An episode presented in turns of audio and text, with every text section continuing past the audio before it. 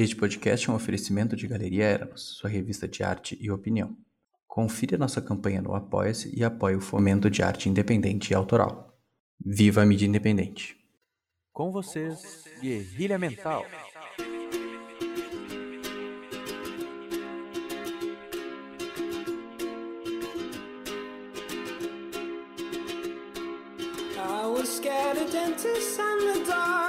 Prólogo. Entre todos os campos da ciência, a psicologia talvez seja a mais misteriosa para o público leigo e a mais suscetível a mal-entendidos. Para muitas pessoas, a imagem que aparece em sua cabeça quando se pensa em um psicólogo é um sujeito analisando o paciente em um divã, ou se levarmos a cultura pop como o cinema, podemos até imaginar alguém pronto para exercer um tipo de controle mental. Embora sejam estereótipos, existe alguma verdade nos mesmos.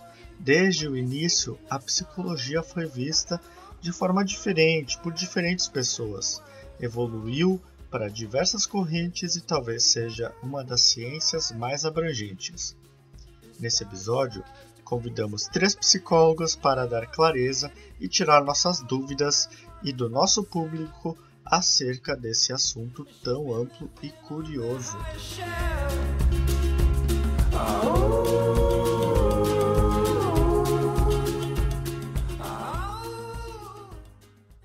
Resenha. Bom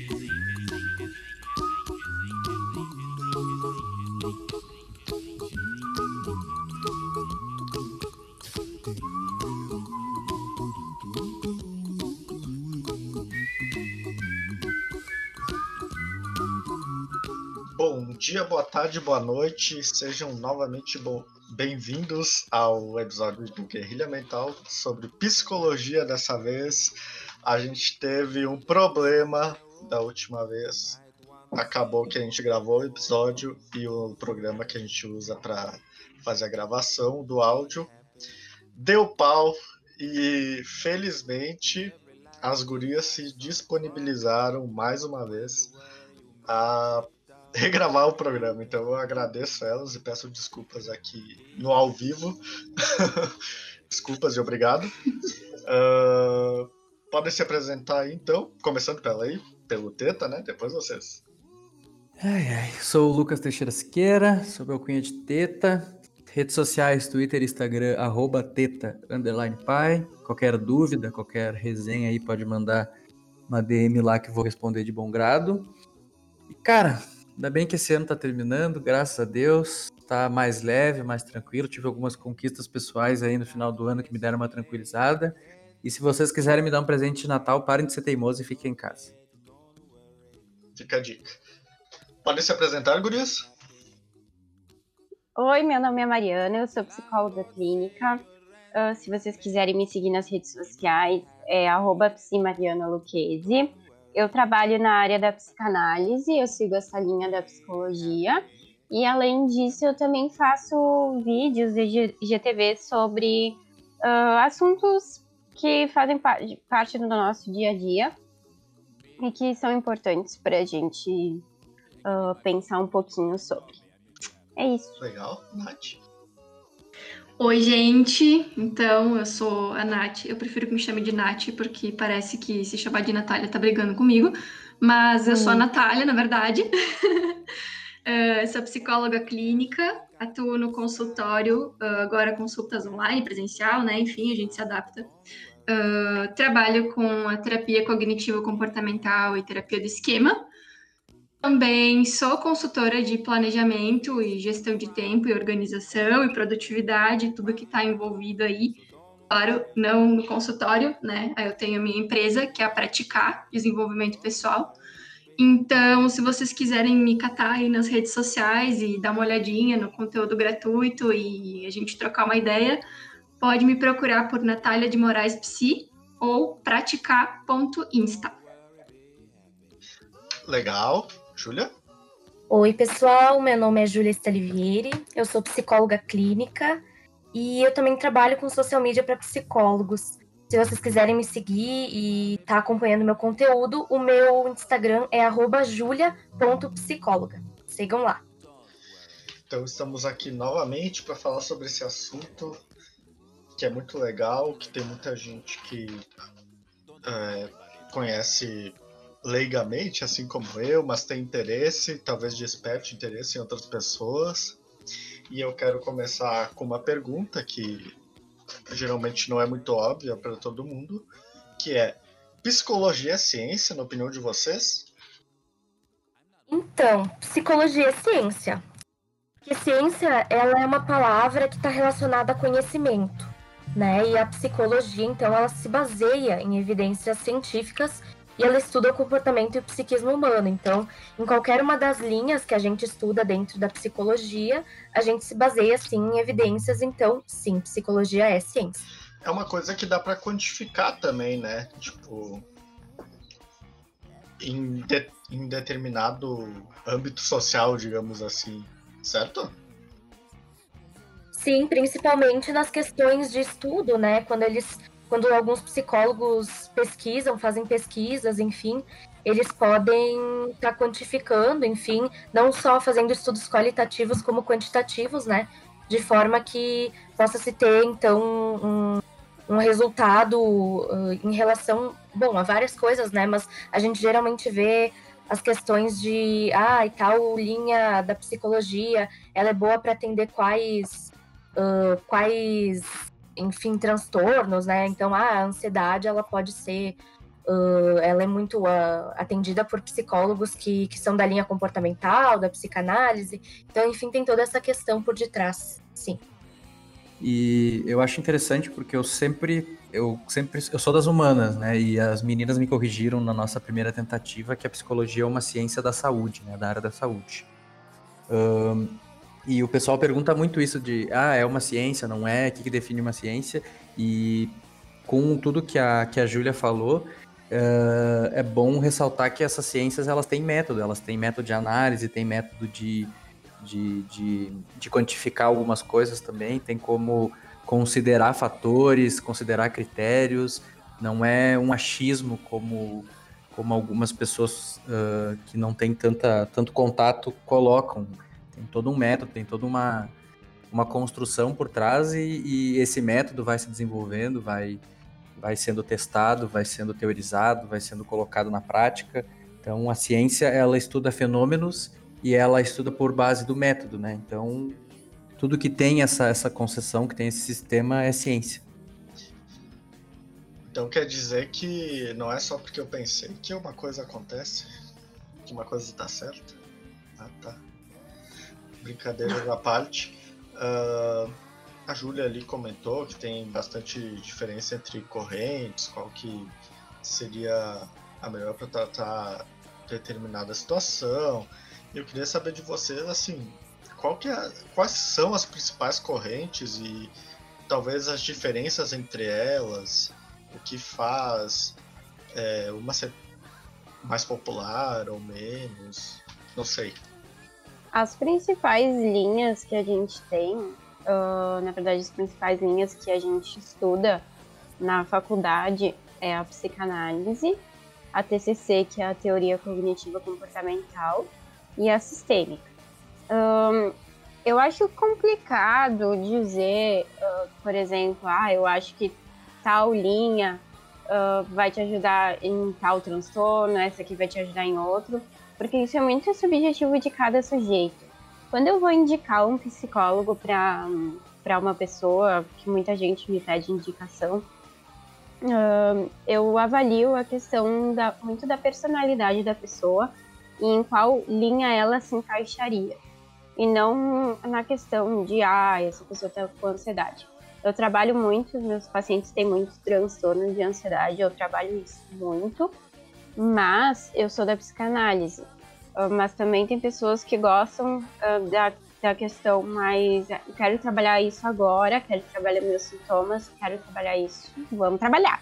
Daí vai para TCC. Então vai muito da, da pessoa ter também a paciência de ir para uma análise, fazer psicanálise, entender que a gente vai mexendo umas feridas que talvez a pessoa não queira mexer.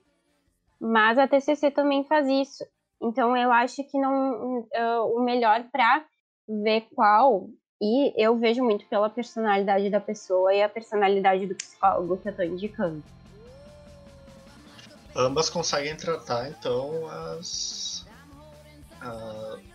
qualquer coisa, assim, enfim, qualquer assunto que a pessoa. Isso, e vale ressaltar que uh, muita gente acha. Eu vi um post esses dias que era assim: o, a pessoa tinha postado uma selfie dela e, mas isso viralizou no caso, né?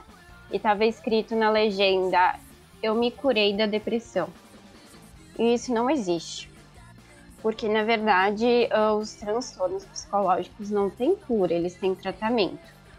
Então, ah, a qualquer momento, eu, eu falo muito da questão da ansiedade, que tá, tu pode estar muito tempo sem sentir uh, ansiedade, sem ter uma crise e tudo mais, mas, a qualquer momento, tu pode ter um gatilho na tua vida que vai te fazer sentir alguma coisa que tu não sentia fazia tempo. Então, acho que a gente passar, repassar essa, essa ideia de cura, ela é um pouco errada, porque parece que vai chegar um momento, tu vai fazer um exame e nesse exame vai dizer zero depressão, sabe? Como se estivesse fazendo uma tomografia de um câncer no cérebro. Uhum. E não é assim que funciona. Eu acho meio, meio complicado, assim, porque não tem um dia que tu acorda e pensa, caralho, hoje eu estou sem depressão. Uh, é, é, exato. Parece até estranho, né? Exato. Transtornos, de, transtornos psicológicos, eles nos acompanham e infelizmente eles nos acompanham pro resto da vida. Mas existe muito, tu pode fazer muito tratamento maravilhoso com um psicólogo que ele vai ficar extremamente amenizado, mas a cura não existe. Mas tu comentou aí que ah, uh, eu indico muito dependendo do, da pessoa e tal, de como ela é. Mas uhum. assim, uh, supondo, né? Eu, Rodrigo, vou procurar um psicólogo ele me fala sobre a linha de, de não é pesquisa, né? A linha que ele segue. Uhum. E daí ele me fala, ah, é psicanálise, é TDD, é sistêmica. O que, que eu posso esperar quando é cada uma dessas, sabe? Que, que eu posso esperar quando é, um, é sobre psicanálise, digamos assim? Então, eu também estudo a psicanálise, né? Uh, em primeiro lugar, acho importante a gente dizer que quando a gente sai da faculdade, nós somos apenas psicólogos. Então, essa é a nossa graduação. Nós não podemos nos autodenominar psicanalistas ou ou terapeutas cognitivos comportamentais. Isso existe uma, uma outra formação para que a gente possa se autodenominar assim, né? Mas a gente pode atender baseado nessas teorias, né? Então a psicanálise ela trabalha muito com as questões uh, da associação livre, por exemplo, que na verdade é o que o paciente dizer o que vem à mente, sem censura, sem julgamentos, e a partir daquilo que ele diz, a gente interpreta juntos, né, uh, terapeuta e paciente, sobre o que está então incomodando ele, né? Porque geralmente aquilo que é o nosso primeiro pensamento, assim, que vem, é o que tem relação com alguma coisa que está acontecendo e que não está muito legal para gente, né? Quando, claro, dependendo, né, da intervenção do, do psicólogo, né? Do que o psicólogo pergunta, enfim, tem tudo relação, né? A questão também que, que é bastante uh, julgada, eu diria, é, na psicanálise é a questão da interpretação dos sonhos, né? A gente não interpreta um sonho baseado em qualquer coisa, internet ou algo do tipo, né? A, a interpretação dos sonhos ela tem toda uma questão por detrás, então tem todo um estudo e é todo relacionado ao contexto e, e a, as experiências da pessoa, do paciente, né? Então não dá para interpretar assim uh, por motivo nenhum, né? Por qualquer coisa. Então, isso seria mais ou menos a psicanálise. A gente não pesquisa no Google. O que significa sonhar com cobras? Joga na, joga na cobra no bicho, então. É, mas pra jogar no jogo do bicho pode. Pra jogar no jogo do bicho pode. Jogar, com certeza. A Nath, eu acho que ela saberia falar melhor sobre a terapia cognitivo-comportamental, que ela é adepta. Achei que era sobre o jogo do bicho. Também achei. A Nath joga direto no bicho, ela poderia falar melhor.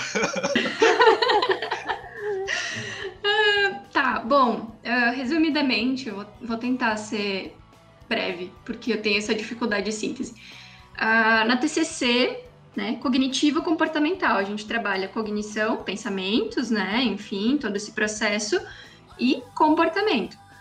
E, enfim, a, através da TCC, que ela vem lá da, da terapia, assim, do, do, comportamentalismo, daqueles experimentos com ratinhos, o cachorro que babava, enfim, a gente foi descobrindo, né, que uh, tem tem uma dinâmica ali que, por exemplo, o teu pensamento influencia a tua interpretação, a tua interpretação do evento também influencia teu pensamento, que influencia o teu sentimento sobre a tua emoção, sobre o que está acontecendo, as tuas reações fisiológicas, e isso vai mexer no teu comportamento.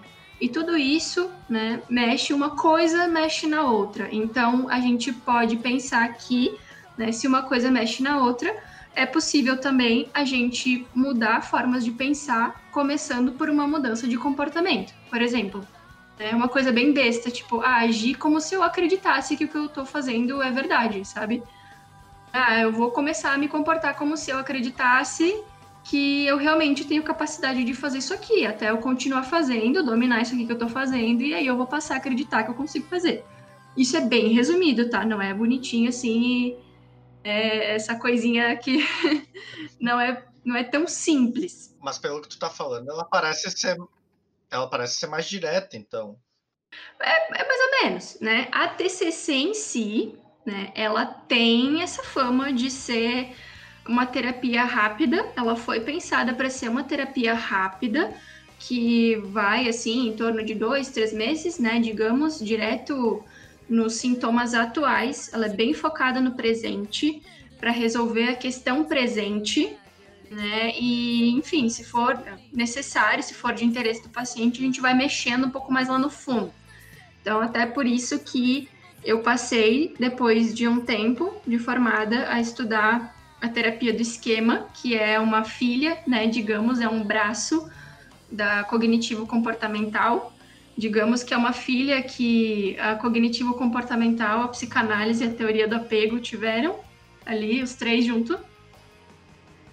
Que ela acaba aprofundando muito mais, abarcando outras coisas, porque eu estava meio insatisfeita com essa coisa só só do presente, só do agora, só do vamos resolver rápido aqui, né? Mas resumindo, a cognitivo comportamental é isso, né?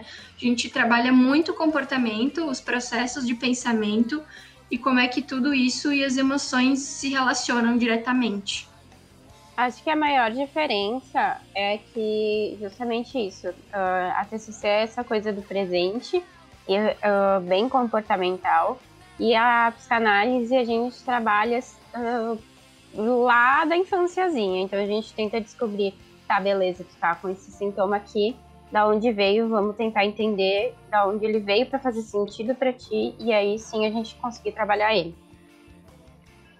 É, eventualmente, assim, na TCC, óbvio, a gente vai precisar pescar coisas do passado, porque as crenças centrais da pessoa, né, que influenciam todos os pensamentos e comportamentos estão enraizadas lá na infância, mas uh, esse processo todo da TCC, ele sempre vem puxando a pessoa de volta, assim, né? Tá, ok, foca aqui. A gente voltou para lá, mas foca aqui, né? Então, ele. Sim, funciona assim. Bom, se vocês deixarem, a gente fica horas falando sobre é. as nossas linhas, né? Então... claro. Uh, essa do TCC e a psicanálise são as que eu mais ouço falar, mas vocês comentaram ali da sistêmica, por exemplo. A sistêmica seria o quê, basicamente? A, sistêmica, ela trabalha bastante com terapia de casal, terapia familiar, e ela tem o, a questão de que pode existir um coterapeuta. Então, seriam dois terapeutas na, na sessão mas não é, na maioria das vezes não, não, não tem um coterapeuta, eu acredito. Mas normalmente é mais voltado para terapia de casal e terapia familiar. Mas como é que funciona essa dinâmica de ter duas pessoas fazendo? não sei. Deve ser um pouco diferente, né? Eu posso falar um pouquinho. Uh, a minha a minha, a minha terapeuta, ela é, a minha terapeuta, ela é sistêmica. Eu tô bem no começo do, do tratamento com, eu mudei de terapeuta por algumas questões de plano de saúde e, e pouca flexibilização do, do plano de saúde com questões de pandemia e tal. E essa, essa pessoa que agora me atende, ela é, ela é sistêmica também. E ela me explicou algumas coisas, né, de como funciona, a questão do, da história familiar e tal, na linguagem dela, né, que eu também não domino nada. E só para pontuar, né, que, que também, entre outras entre outras correntes, tem, tem essa também, porque a minha a linha da terapeuta que eu que me atende é sistêmica. Interessante. Tá, é, a TCC, a, TCC a, a, a, sistêmica, né, assim, bem por cima, ela tem um foco uh, bem uh, ligado à dinâmica das relações familiares. Não que as outras abordagens não vão se atentar a isso, porque se a gente não olha para o contexto, a gente não cuida do sujeito, né? Mas ela é bem focada nas dinâmicas familiares e como que isso uh, se deu ao longo do tempo para que a pessoa estivesse na situação onde ela está hoje, né? E com a bagagem que ela carrega. E acho que uma das coisas importantes de se ter um coterapeuta, primeiro, é que quando tu tem uma família ali de três, quatro pessoas, é muita gente para se dar conta, né? Porque a gente precisa cuidar da fala, que a pessoa traz, cuidar da dinâmica, cuidar da expressão corporal, né? E uma pessoa para cuidar de quatro, às vezes, é muito. E também porque algumas coisas podem ficar um pouco mais. se tornar um pouco pessoais, às vezes, né? Principalmente, uh, claro, em relação a casal, mas em família também. Do tipo, se a gente começa a questionar uma pessoa e outra, de certa forma, se favorece através desse questionamento, tipo, ah, a filha tá braba com a mãe, e aí a gente questiona a filha e ela sente que a gente tá defendendo a mãe. Então tem o outro terapeuta para dar uma balanceada ali na relação também, no sentido de que, não, pera, né, a gente está aqui trabalhando para resolver o problema, né? Nós somos aqui em duas pessoas, se tu não tá te identificando com esse aqui que tá aqui, tu fala com o outro, não sei, enfim. Isso bem por cima, tá?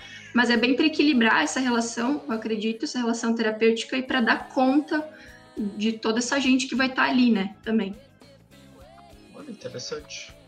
Bacana, não, não conhecia essa sistêmica. Uh, e agora uma pergunta meio cabreira, assim. O coach, ele é um psicólogo ou não é? ai, ai. É, não. Como não? Tem tantos na internet, como que não? É, então, né, para ser psicólogo, primeiro de tudo, a pessoa tem que ter feito uma faculdade de psicologia, né? Tem que ter o seu registro no conselho profissional de categoria ali. Então, isso é um psicólogo. Tudo que não for isso não é um psicólogo, né? Não cursou psicologia, não tem CRP, não é psicólogo. E uh, tem algumas diferenças, né? Uh, eu acho que o, o, processo de coaching ele é um processo interessante, principalmente para quem uh, tem demandas bem direcionadas e sabe bem o que quer, já tem uma boa bagagem de autoconhecimento, né? E tá bem consciente assim do que busca, apesar de estar tá precisando de uma orientação. Mas o que eu sinto é que a gente também permite isso enquanto psicólogos, que os coaches estão realmente ocupando o espaço que a psicologia deveria ocupar. Né? Uh, o processo de coaching ele é bom para questões pontuais, para questões ali, enfim, uh, mais, mais definidas de certos nichos, né? Agora, certas coisas a gente vai precisar aprofundar para resolver. Né? E uma formação de coach não dá conta dessa carga toda, né? Eu posso falar, uh, assim, por cima, eu trabalho né, com planejamento e produtividade, né? E eu me sinto mais à vontade de trabalhar com isso sendo psicóloga, né? Eu não sou coach, não faço processo de coaching, então, só presto consultoria. Mas por que, que me sinto mais à vontade trabalhando com isso sendo psicóloga? Porque às vezes a, a procrastinação, por exemplo, ela não tem a ver só com preguiça, né? Ela não tem a ver só com uma coisa ser chata de fazer ou não. Às vezes, alguma tarefa que a gente tem, algum lugar que a gente tem para ir, ele está muito ligado a questões que são muito mais profundas, a questões de autoestima, a crenças mais profundas que a gente tenha, ou, enfim, uh, questões familiares mesmo, coisas, fantasias, qualquer coisa que tenha ficado lá da nossa infância, né? Ideias erradas que a gente tenha desenvolvido sobre algumas coisas ao longo do dia, do dia não, da vida, não erradas, mas distorcidas, né? Nem sempre uh, tá tudo errado, mas também não tá tudo certo, a forma como a gente tá enxergando. Meio estranho, né, falar isso, mas é, é, bem por aí. Então, eu acho que é, a gente também acabou permitindo, embora eles também sejam bem espaçosos, que os coaches ocupassem um lugar de aprofundamento das coisas que não cabe para eles.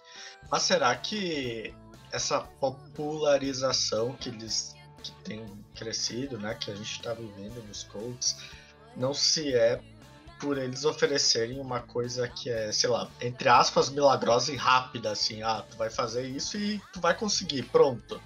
Ah, com toda certeza, né? É, eu acho que é uma ótica liberal, cara. É que normalmente a nossa sociedade, ela gosta de cura rápida, de, de coisas rápidas. Então, a psicologia tem muito a lutar ainda a questão de ah, vai no psiquiatra, toma um remedinho e deu. Porque o, o remedinho vai fazer passar rápido, como o coach. Coach é livro de autoajuda, né? Então vai lá, você vai lá, pede pro universo te dar coisas boas, você vai lá, uh, trabalha enquanto eles dormem, você vai conseguir. E, e é isso, é aquelas dicas prontas que tem que dar, funcionar para todo mundo. E deu. O rugido do, do macho alfa lá, que tem o vídeo do cara. Isso. Uh, não, eu acho que, que tem uma ótica liberal por trás desse, nesse sentido, porque é bem como, como vocês colocaram aí que, que para vender uma ideia ou vender uma solução, ela tem que ser rápida, ela tem que ser popular, ela tem que ser generalista. E parece que o coach meio que absorveu várias temáticas e misturou tudo num, num bolo assim e foi distribuindo, né? Que daí pegou uma coisa bem superficial da, da psicologia, daí misturou com, com questões quânticas, coisas do micro ali, do, do microscópico, colocou no macro, eh, coisas mais espiritualizadas também, místicas, e ela meio que misturou tudo aquilo, e é meio que uma, uma ideia meio que metafísica, sem método, né? Justamente pela questão ali da, da questão científica que a gente estava falando antes, e como uh, tem demanda para isso no mercado e, e, tem uma romantização e, e chega muito rápido nas pessoas e as pessoas compram, então existe essa popularização, né? Infelizmente, enquanto as nossas blogueiras de Caxias do Sul não, não pregam isso também uh, e não divulgam isso o tempo todo, eu nunca vi uma blogueira indicando uh, terapia, por exemplo. Mas eu vejo o tempo todo indicar lugares que. Uh, não posso citar nomes, mas tem lugares, um lugar que come, começaram a indicar que, ai, tu supostamente tem aulas, são cursos para que tu aprenda a lidar com as tuas emoções, com a tua ansiedade, sabe? Tipo aquela coisa bem de charlatão, assim. E... Ai, deu tudo certo para mim porque eu tô aqui na minha vida perfeita. Isso, é. e daí ninguém indica terapia, porque imagina tu ter que ir semanalmente no local, né? E eu conheço muita gente que, bah, mas já gastou muita grana com coach, e mais coach, mais coach, mais dieta milagrosa, e um monte de coisa, mas não gasta com terapia, porque terapia é caro. Mas gastar com todas essas coisas e não dá certo, é barato. É verdade, é verdade. Tem muito, tem muito esse, esse negócio, né? Tipo, deu certo para mim e, e, e, daí posso vender isso porque deu certo para mim e não conta um contexto uhum. social inteiro por trás, toda a, a, a, trajetória da pessoa também. Eu já ouvi um cara falar assim, uh, que ele quer ser coach, entre, uh, entre parênteses aqui, é por isso que eu não, não tive mais interesse nele. Fecha parênteses. Uh, porque ele queria ser coach, porque isso ajudou ele uh, quando ele queria perder peso. Então, isso vai ajudar outras pessoas também. Tipo, não, sabe? Se ajudou, ótimo. mas não quer dizer que vai ajudar os outros. Eu tenho uma cliente que é coaching e é bem esse o discurso dela, assim, sabe? Eu não vou entrar em muitos detalhes para não expor também. E é uma pessoa até que é da minha família, mas ela vende muito essa ideia de que algum, alguns rituais, vamos dizer assim, que daí ela tem, ela tem alguns autores que ela lê, assim, que, que daí tem números de Grabovoi, tem um monte de coisa, assim, sabe? Tem, Uhum. tem não sei o que quântico, energia, tabela das Ai, emoções. Se tu seguir esse, esses, esses passos, tu vai conseguir coisas materiais mesmo, assim, sabe? Ela Uhum. faz vídeo, ela faz vídeo ah, dizendo que tu vai conseguir um carro, que tu vai conseguir 6 mil reais. E, e é todo esse processo, assim, sabe? Mas. Vocês já viram, vocês já viram aquela piada lá que é assim, ah, ai, você sabia que se você parar de beber em não sei quanto tempo você você consegue comprar uma Ferrari? E daí o Sim. cara olha pra pessoa e fala, tá, e cadê tua Ferrari? tipo, Exatamente. É isso aí, né? Porque existem, existem caminhos fáceis e difíceis, né? E normalmente os fáceis são falsos, né? uhum, Porque isso também entra coisa de pessoal que fala de investimentos também, porque agora grupos que, que, que, que vendem conteúdo em relação a investimentos, tem muitos que, que trabalham com A uma ideia com uma ideia de coaching, uma ideia de que tu tem que seguir aquela cartilha porque dá certo para X e para Y, então vai dar certo para ti, sabe? E dá para notar que é um papo muito moralista, é um papo que desconsidera muita questão social por trás, uhum. uh, e, e, e as pessoas compram, as pessoas gostam, porque tu tá ofertando lá no final, tu tá dizendo que tu vai conseguir um bem material ou que tu vai conseguir uma autonomia financeira, independente de o que tu vai fazer no meio do caminho. É que para essas pessoas não existe ah, questão social, né? Tipo, se a pessoa que ganhou tudo da empresa, do pai, consegue, por que, que a pessoa que nasceu na favela não consegue? né?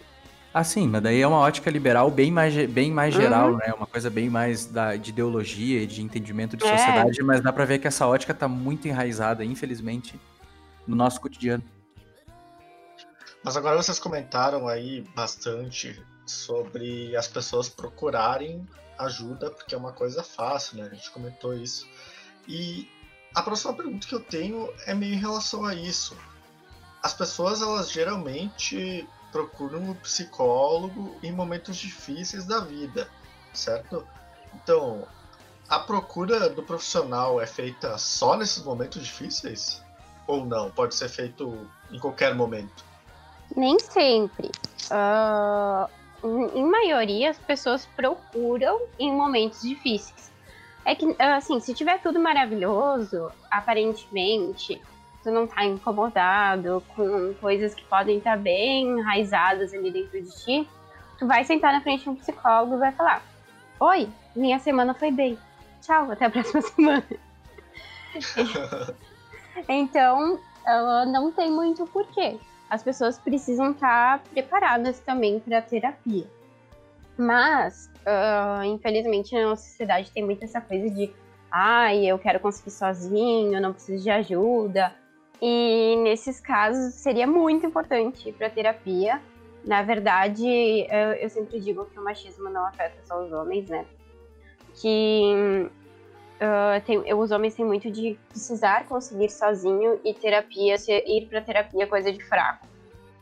Então, a gente tem muita coisa para desconstruir, mas terapia, todo mundo sempre vai ter alguma coisa para falar, mas aí depende da pessoa ah, estar vendo essas coisas e, e querer falar sobre isso, né? Vai, vai muito além. Mas normalmente as, as pessoas procuram quando tá. Quando a, a, a merda tá batendo na bunda. assim. Vocês meninas têm alguma coisa pra complementar? Talvez sobre isso? Eu acho que às vezes as pessoas também não se percebem, né? Até alguém não avisar elas que elas precisam ir pra terapia, tipo, vá, pelo amor de Deus, as pessoas vão tocando assim e, e vai indo, né? Vai, vai perdendo relações, vai perdendo coisas ah, no meio do caminho até que se dão conta. Então acho que a gente anda todo mundo meio anestesiado, fica um pouco difícil de identificar quando chega a hora, né? E o quanto a psicologia ainda ela é muito. Ela tem ainda muito estereótipo de ser realmente coisa pra louco, de, de só ser gente super pro- problemática que vai. E o quanto também ah, ser problemático é como se fosse algo super ruim, porque todo mundo é problemático, todo mundo tem um Uhum. problema, e não tem problema nisso. Não tem problema ter problema. É verdade. E eu acho que uma coisa também que é bastante. A gente tem que comentar mais sobre isso, né? É que terapia é terapia. Existem coisas que são terapêuticas, mas elas não são terapia, né? Então, andar a cavalo, ouvir uma música, ficar com o gato, sei lá. Essas coisas não são terapêuticas. E o gato, eu tô falando do bichinho, tá? Mas também pode ser o gatinho, tá, amigão? Pode ser o arroba Não, também. di- não disse qual. Não falei qual, não, não, não mencionei. Mas enfim, essas coisas elas são terapêuticas, realmente elas fazem bem, mas elas não são terapia, né? A terapia, ela é uma outra questão, ela mexe com questões que a gente, como a Mariana falou, né? Questões às vezes que a gente não quer ouvir, que a gente não quer mexer, que tá muito bom como tá, mas não tá bom como tá. A gente que acha que tá, né?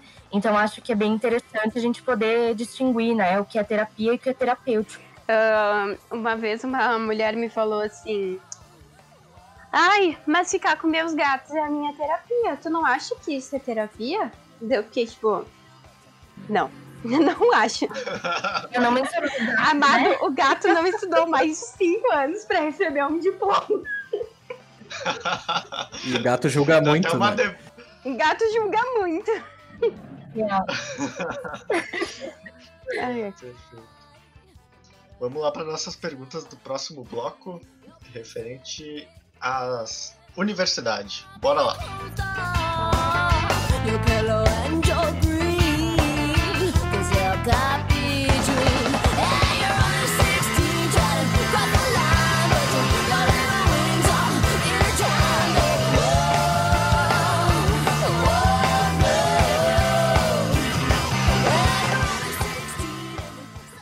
Voltando aqui para a parte 2 do nosso podcast sobre a parte da universidade da psicologia.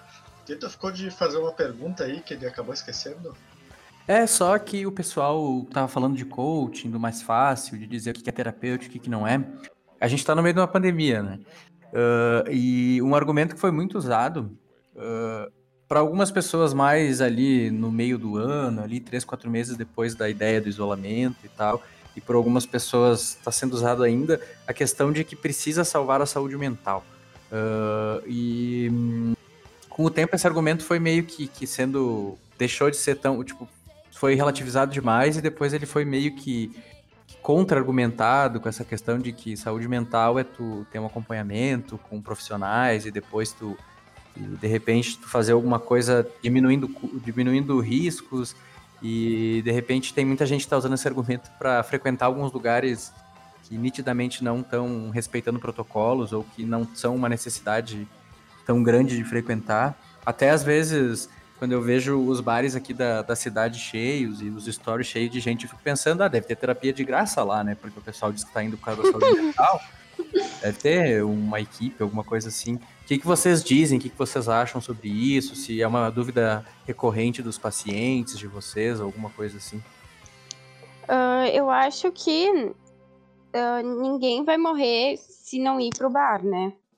Mas ah, acho que assim, tá, beleza, precisa ver uma amiga e tal, realmente, né? A gente não, a gente não pode dizer que ficar trancafiado em casa sete meses não vai, tá, não vai ter nenhuma consequência, né, mental. Uhum. Mas ah, uma coisa é tu sair todo final de semana, todos os dias, e ir pra bar, ir pra festa, e pra, daí aí tá utilizando a, a desculpa errada. Tu pode simplesmente dizer que tu só quer ir quebrar ah, a, a, a quarentena mesmo. Não precisa usar a saúde mental como desculpa. É, eu acho que ah, às vezes vem um pouco acompanhado disso. ah, talvez as pessoas achem que elas estão cuidando da saúde mental delas, assim, tipo, ah, eu vou sair mesmo, né? Enfim, porque me faz mal ficar dentro. É? Precisa relaxar, desculpa te interromper. É, é vou, vou relaxar, vou dar mais parecida, mas sei lá, assim, acho que a gente precisa cuidar a frequência, o cuidado com que a gente faz isso Eu, o que eu percebo é que algumas pessoas, elas até já falaram diretamente que, ah, bem literalmente assim, que vida é essa que eu tô levando, trancado dentro de casa, se eu não posso ver as pessoas? Eu prefiro ver as pessoas e correr o risco de pegar e morrer, mas pelo menos eu morri feliz, Nossa, sabe? Bem profundo, Já achei chegou- poético. Já chegou esse, esse É, o problema desse argumento é que tu É. pegar não justifica só tu pegar, né? O tu pegar, tu pode transmitir para Exatamente. um Porque número você- exorbitante de pessoas.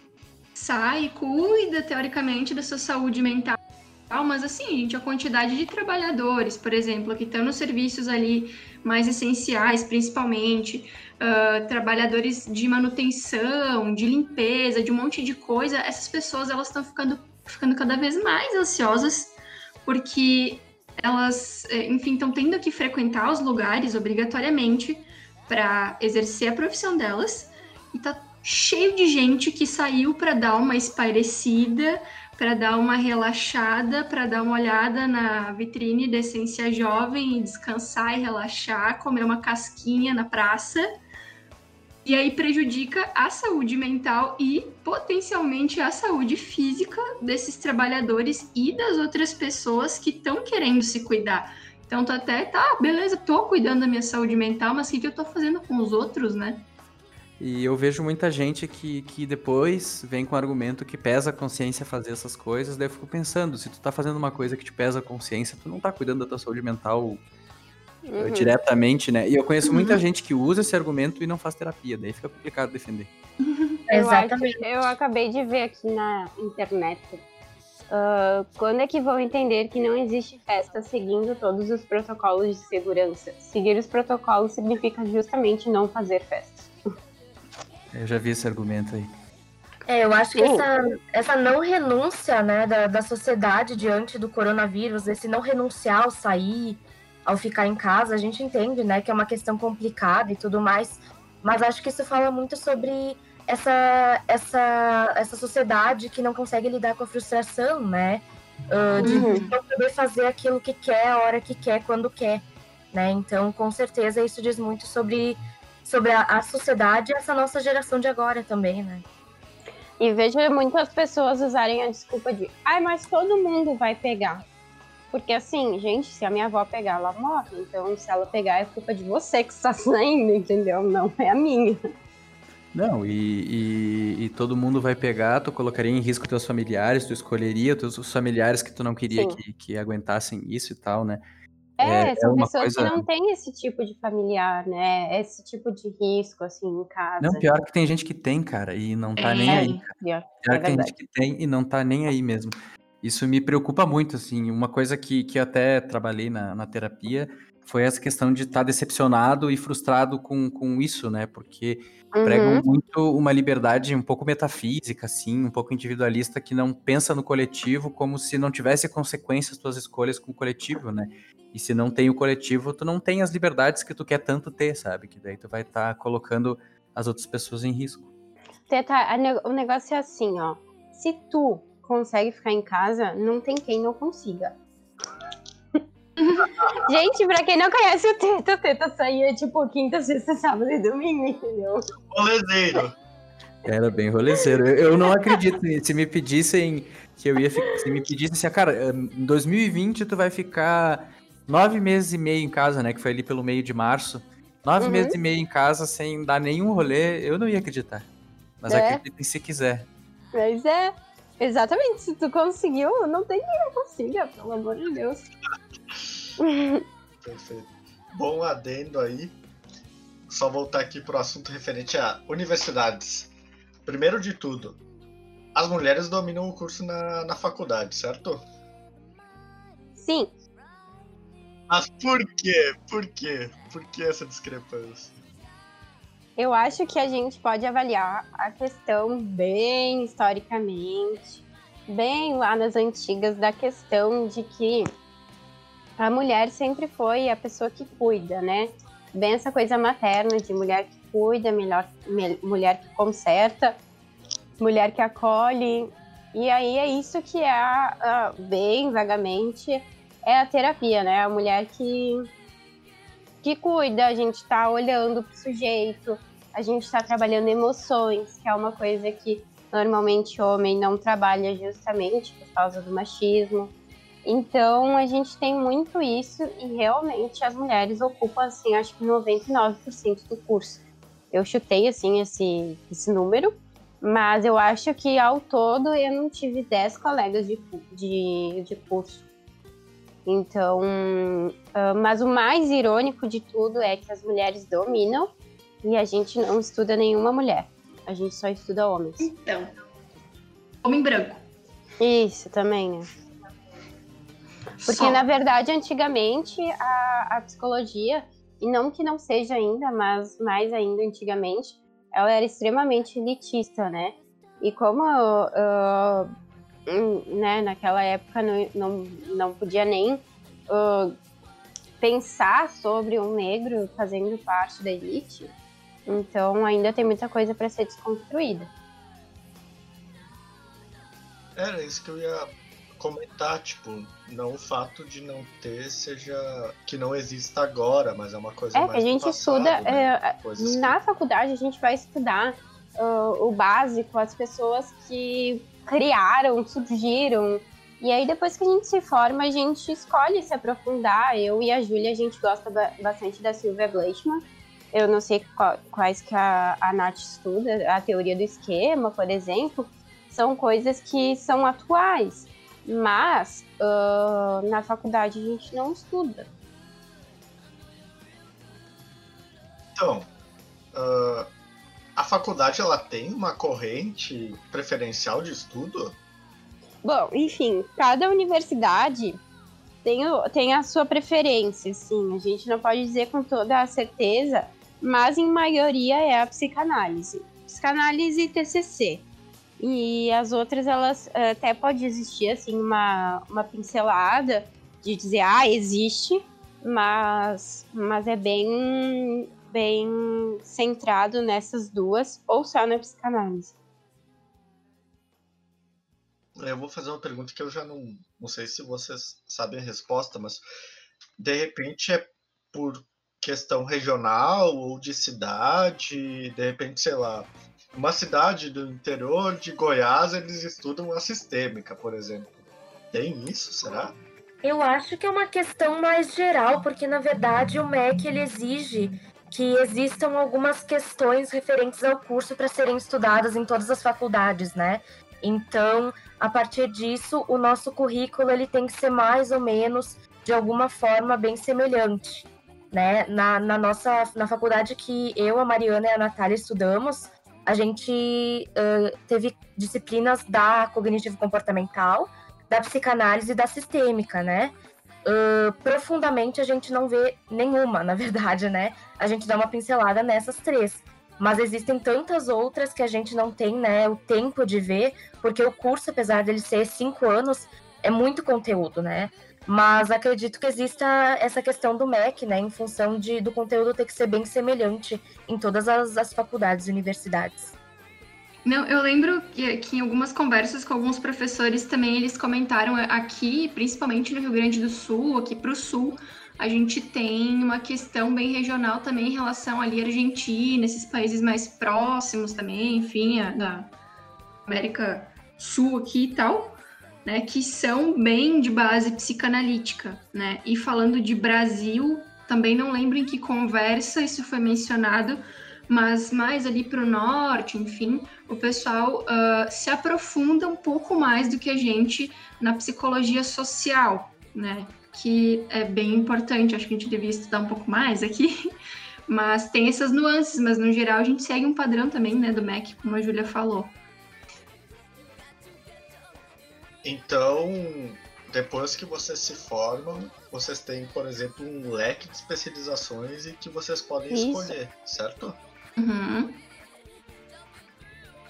Aí fica mais é, tranquilo ir para um que já é abordado na universidade, eu imagino, porque tipo, um negócio que tu não, não tem conhecimento pode ser um, um desafio na parte até de encontrar onde, onde estudar isso? Não sei como é que é as Depende. universidades. Depende, porque na verdade, na faculdade já é uma das dificuldades, né? A gente ter que uh, se identificar com uma das linhas, com uma dessas correntes psicológicas.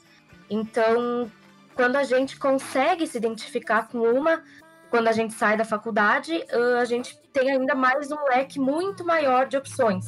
Então, parece que dificulta até um pouco mais em algumas questões, e para algumas pessoas, claro, né? Não para todas, não é uma, uma coisa geral, né? Mas eu achei bem difícil, assim, escolher uma coisa para seguir, né? Até porque na faculdade, por exemplo, a psicanálise que a gente estuda não é a psicanálise que eu estudo hoje em dia, né? Porque existem correntes dentro da psicanálise, assim como na TCC existem correntes dentro da TCC. Então, assim, é um, é um leque gigante que vai deixando a gente meio pirada. então, E é... vale ressaltar que a Júlia, nossa querida Júlia, ela era da teoria ah, cognitivo-comportamental. Exatamente. E daí, e aí eu, amiguinha dela, fui apresentando a psicanálise e ela dizia, ah, mas é uma psicanálise diferente. Não é aqueles psicanalistas chatos. Eu falava, sim, amiga, a psicanálise pode ser assim. E aí estamos aí. Agora a Júlia é, é também da linha da psicanálise. Exatamente. Não é aquele psicanalista cheirador de cocaína? Não é aquele ai. psicanalista que fica quieto a sessão inteira, que não fala Aham. nada, que não intervém. Isso existe, sim, em algumas linhas da psicanálise, mas a linha freudiana contemporânea que eu e a, e a Mari estudamos não, não é bem assim. A gente intervém, a gente fala e a gente constrói junto com o paciente. A minha, uma paciente minha me, me agradeceu esses dias pelos tapas na cara que eu dou nela.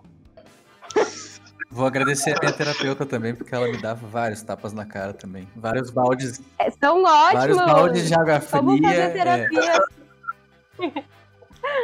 Mas são Sim, ótimos. Às vezes a gente não pode esperar só pelo paciente, não adianta. Então, às vezes ela faz aquela pergunta ou aquela indagação, aquele comentário que eu fico Isso. depois da semana inteira assim, puta merda. E Aham, agora? Isso aí.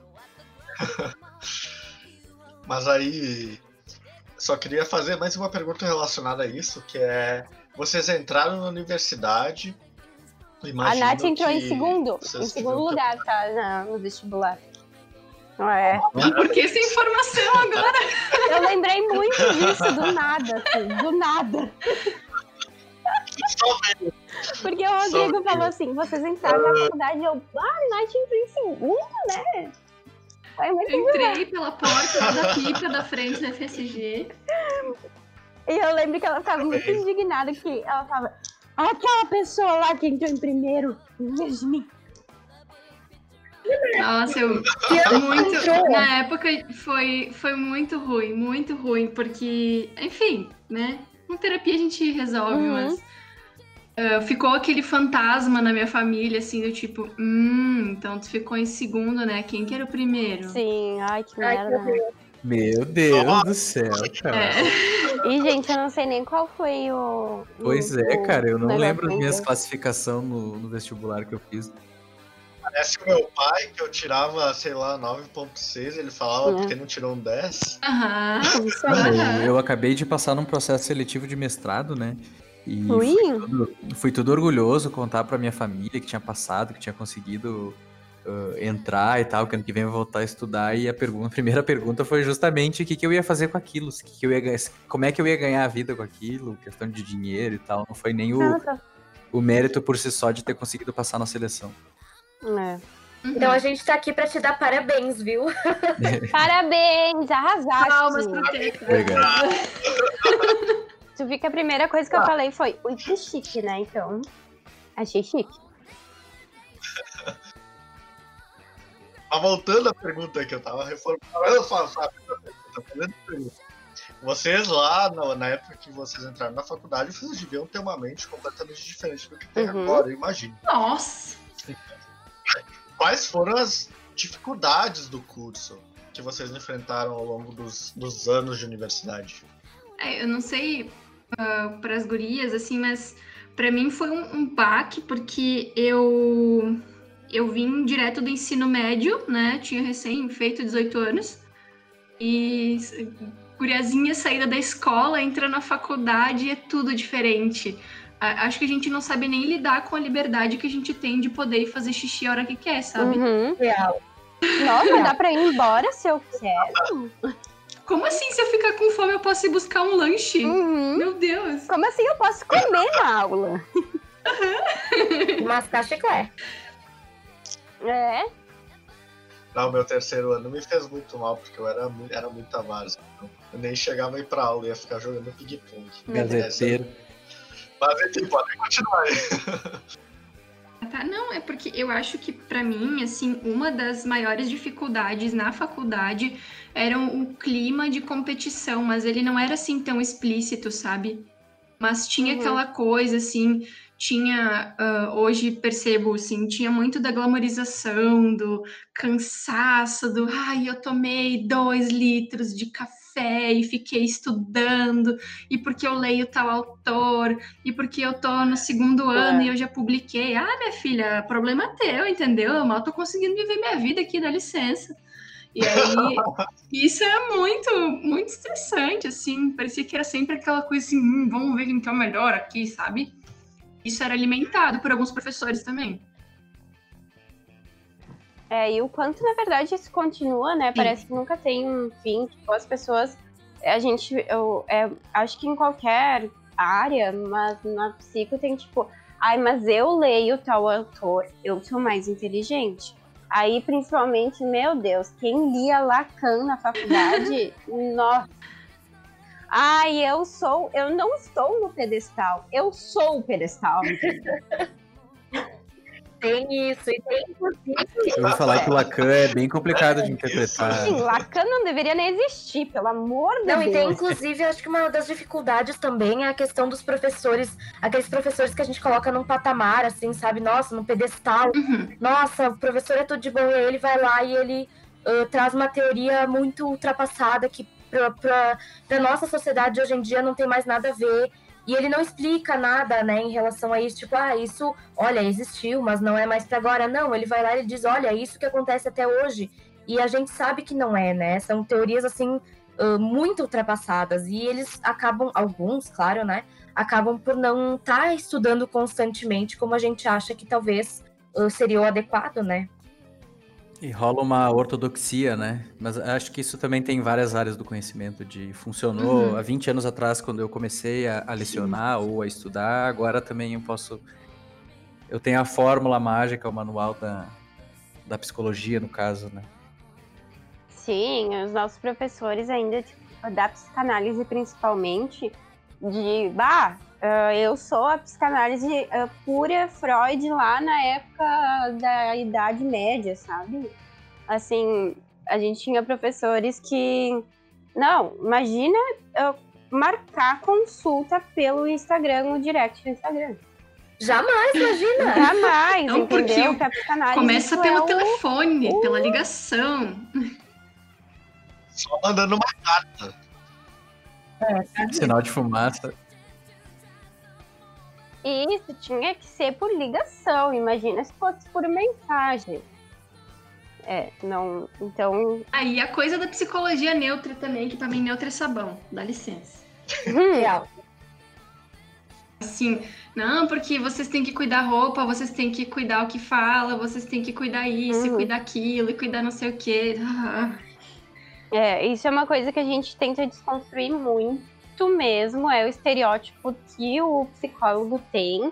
E a psicanálise cobra, não sei da TCC, mas a psicanálise cobra muito isso da, do, do psicólogo, porque, meu Deus, se tu demonstrar, tipo, qualquer emoção, é como se tu estivesse pecando na psicanálise, sabe? Como se tu fosse pecadora do rolê. Mas assim, isso é referente à área ou é referente à a, a, geração que o professor viveu? Aí ele aprendeu desse jeito, então ele vai ensinar desse jeito. Sei lá, de repente vocês que são uma geração mais nova do que a do professor já pensam de outro jeito, sabe? Eu acho que a gente pensava que nem o professor também, só que a gente foi desconstruindo e foi percebendo que na atua nas atuais condições, nos atuais anos que a gente vive, isso não tem como uh, existir mais. Uh, a questão até de "Ah, eu me visto desse jeito, eu não posso vestir uma calça rasgada no joelho para atender, porque eu tô mostrando meu corpo, entende? Tinha tudo isso, tipo, que tipo de roupa eu uso para atender? Tu, não, tu não pode usar roupas que, que tu goste, porque daí, sei lá, eu gosto de roupas mais, mais tranquilas, tipo, mais largadas. Não, porque daí tu não vai ser sério o suficiente. E daí tu não pode, sei lá, mostrar tuas pernas, porque daí tu vai estar tá se mostrando pro paciente. É, tipo, extremamente complexo, assim, esse estereótipo existente. Então, por isso que essa coisa, tu tem que ser extremamente neutro. E eu percebi muito que eu, eu também procurei a minha psicóloga e eu percebo que os meus pacientes me procuram justamente porque eles se identificam comigo. E essa, ah, isso é uma coisa que a gente não trabalha ah, na, na faculdade, a questão de identificação. De não, você pode ser você mesmo, mesmo sendo psicólogo, e as pessoas ainda assim vão gostar de ti e querer ser seu, seu paciente. Acho que como o Rodrigo perguntou, é, é uma questão da área, eu diria, porque assim, eu conheço psicólogos um, poucos mais, um pouco mais velhos do que eu e que tiveram professores, então, muito mais velhos do que nós, né? E eles, ah, esses psicólogos, eles desmistificaram algumas coisas que os professores diziam, assim como a gente faz hoje em dia com os nossos professores, né? Então, acho que essa é uma coisa que pode ir mudando o conteúdo da coisa, mas ela basicamente está sempre a mesma, né? A gente tentando desmistificar alguma coisa que alguns profissionais mais velhos ah, achavam certo até então. É. Eu acho que, para pontuar também, e isso é um problema de outras, outras áreas do conhecimento, porque ah, eu já peguei alguns artigos que falam sobre isso, ah, que é justamente que o conhecimento tem um dinamismo que vem do, da construção da estrutura social, né? E a gente sabe, tá mais do que claro para nós, que as gerações passadas tinham uma ideia mais conservadora, pelo menos no geral, né? Uh, e, e isso acabou pesando num certo positivismo do- da educação, né? Então, hoje em dia, a gente vê muito ainda, não só na educação básica, mas na academia, uh, essa educação um pouco mais ortodoxa, um pouco mais tecnocrata, assim, de ter certas condutas, até um pouco conservadoras. E eu já tive ah, contato com alguns artigos que falam que tem isso na filosofia, tem isso na crítica literária também, que foram coisas que eu já estudei também ao longo da minha vida. Ahn, na comunicação também tem. Então, tipo, eu acho que é uma tendência mais social também, e as ciências vão mudando dinamicamente com a sociedade que, que ela existe, né? E, então, né? Exato, exato, porque tem pautas que, que se coloca em, em, certos, em certos estudos, em certas pesquisas que antigamente não se faziam, sabe? Tipo, ah, vou usar um exemplo bem esdrúxulo assim. Há 100 anos atrás, cento e poucos anos atrás, eugenia era uma coisa que era estudada. Mas é porque era um contexto muito limitado que não, não falava antropologicamente com outros contextos, né? E acho que isso pesa em todas as, as áreas do conhecimento, inclusive na medicina, porque a gente viu esse ano que tem muito médico que é conservador e que não conversa com o dinamismo da evolução do, da, da medicina e, e os, as contradições da medicina no, no contexto atual também. E acho que pesa um pouco mais, um pouco menos em áreas diferentes, né? Mas eu consigo ver que tem essa, esse positivismo em inúmeras áreas do conhecimento e a galera que estuda sempre repara e tenta dinamicamente mudar, né? E, e, vai, e vai nesse processo aí dinâmico de, de mudança do, do conhecimento à medida que a estrutura social muda também.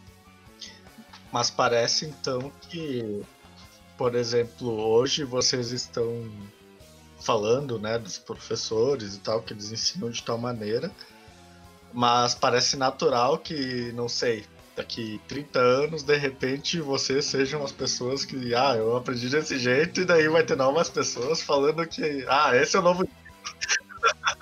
Ah, com certeza, isso sempre, né?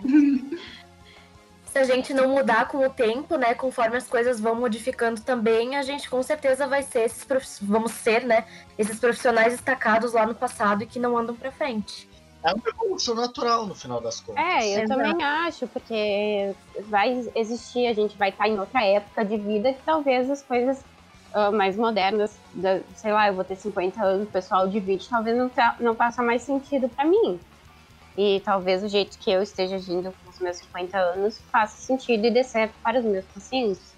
Ah, talvez funcione assim, ah, mas é, é também da gente abrir nossa cabeça e pensar, não, eu vou continuar estudando e vou me modernizar e etc. Tá bem bacana.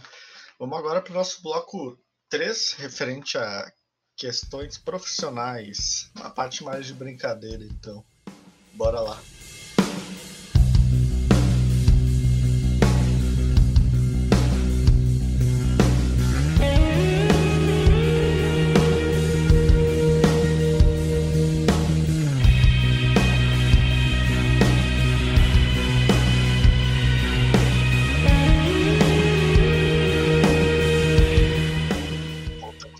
Nosso bloco 3, referente a perguntas profissionais e curiosidades sobre a área profissional do psicólogo.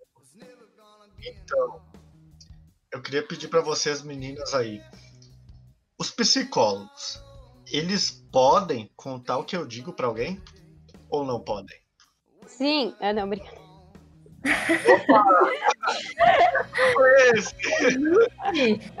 Existe eh, ressalvas em relação a isso, tá? Então, na verdade, existe o sigilo, né? Que ele é inclusive parte do código de ética do profissional da psicologia, né? Esse código ele é criado pelo Conselho da Psicologia, que é o, o, o enfim, o que regula, né, a nossa profissão.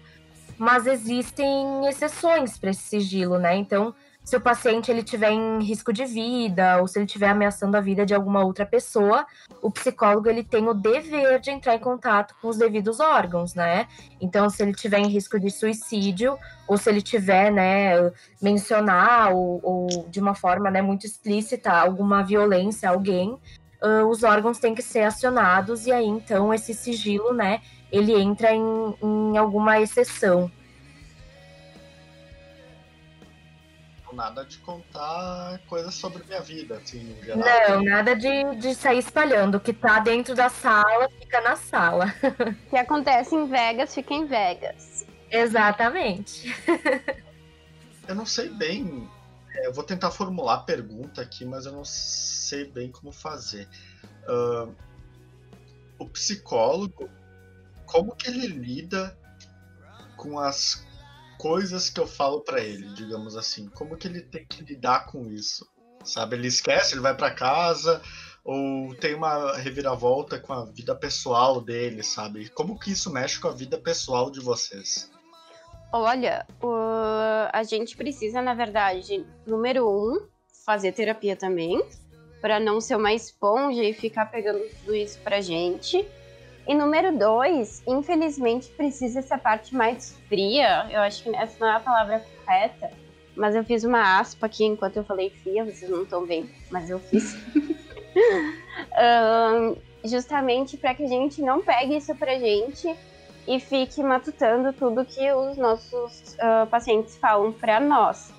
Mas ah, isso são coisas que nem todo mundo consegue. Eu conheço pessoas que desistiram da psicologia justamente por não conseguir isso, por ah, achar que era muita coisa essa questão de, de lidar com os problemas dos outros e carregar isso e não conseguiu e acabou desistindo. Acho que é uma questão também de saber filtrar as coisas, né? Aquilo que a gente pode ah, ficar estudando e que a gente precisa analisar depois da sessão, né? E aquilo que a gente precisa deixar lá dentro e que a gente só vai reviver novamente quando a gente estiver lá dentro em sessão. Não, tem um outro pilar importante aí também, que é a supervisão clínica, né? A gente eventualmente vai precisar. Olha, outra moto. A gente vai precisar do, da supervisão de um profissional mais experiente, né, na área, com mais tempo de clínica. E aí também pode ser outro momento em que a gente vai abrir sobre o caso do paciente, mas a gente não vai chegar e dizer, ô, minha supervisora, ontem eu atendi a Anitta, tá? A gente não fala quem que era a pessoa, né? A gente só discute Sabe o caso. fulano, sabe o fulano lá do bairro? Esse aí. É. Não, porque tu nem sabe quem que eu tô atendendo. Não, a gente abre o caso, mas a gente não fala quem é, né? E Não acho vai que Ah, quem que eu tô atendendo? é, Babado, tu amiga, não babado. E, e acho que esse suporte também ajuda a gente, né, a lidar com a situação, saber o que tem que fazer e lidar com a situação.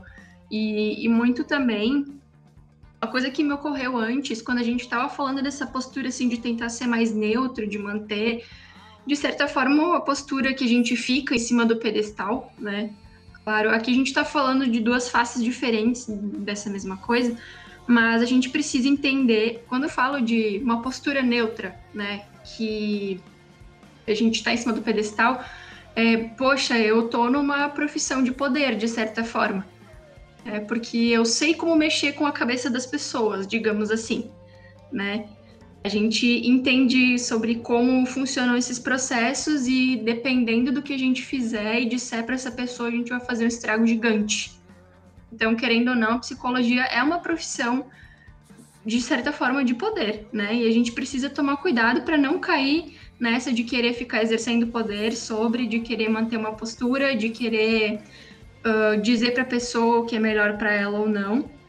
E por outro viés, a gente também precisa entender, às vezes, embora seja na maior boa intenção, que a gente não tem o poder de querer a melhora do paciente e a melhora da vida dele mais do que ele ou do que aquele contexto está proporcionando para ele. Tem coisas que fogem da nossa alçada.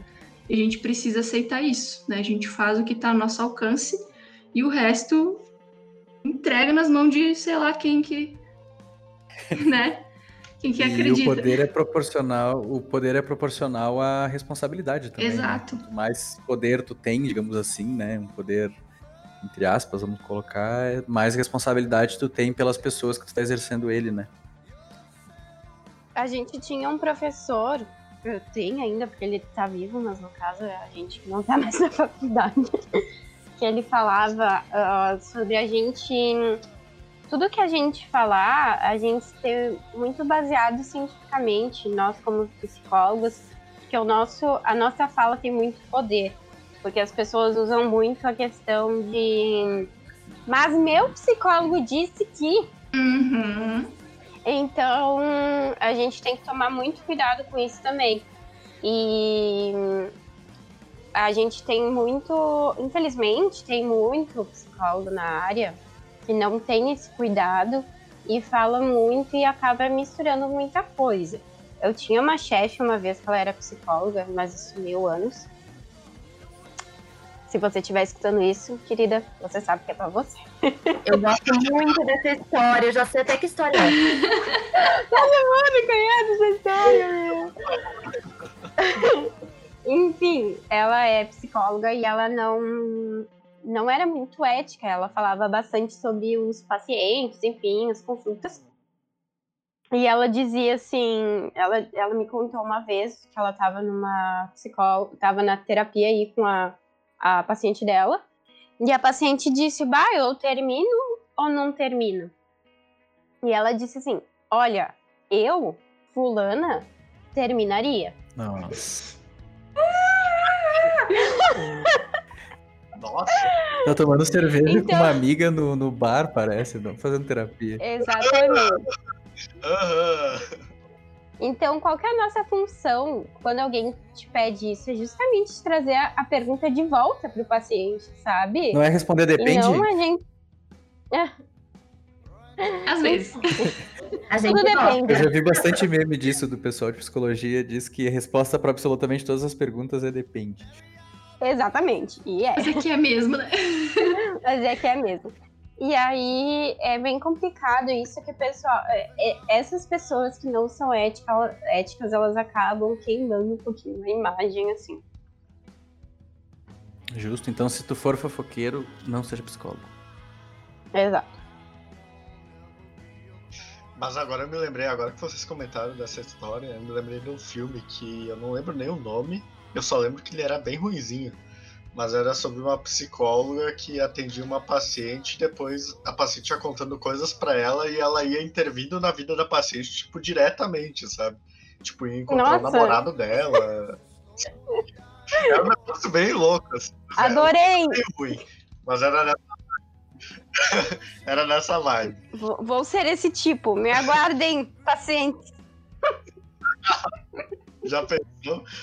É, e só retomando um pouco o assunto que vocês comentaram antes sobre redes sociais e como os professores de vocês eles enxergam isso de uma maneira é, como se fosse errada.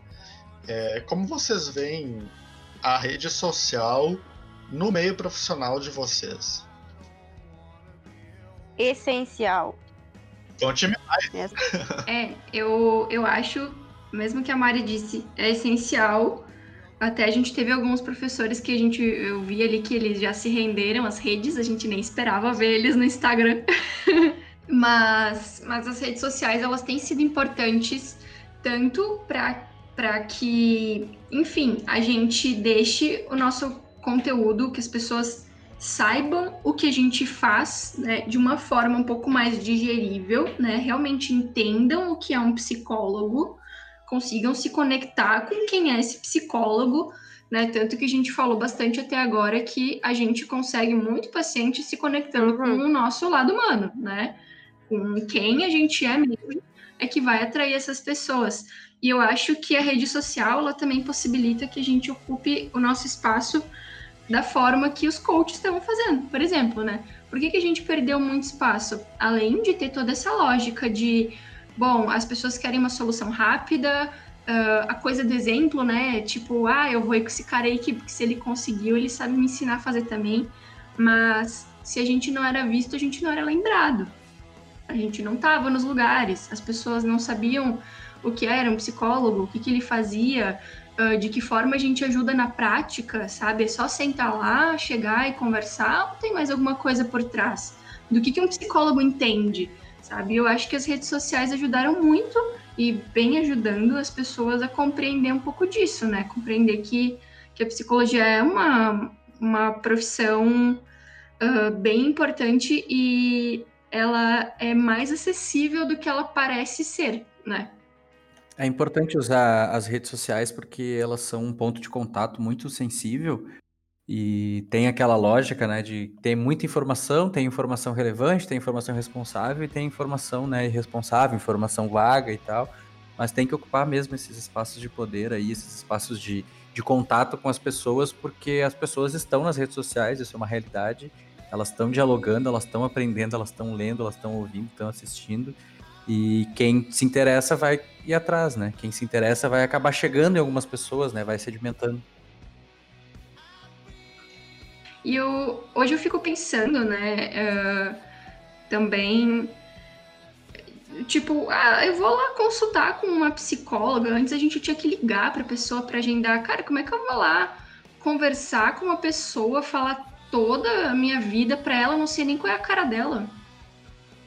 Sabe? Nem sei quem que é essa pessoa. É, é como se vocês tivessem ficado no anonimato Uhum.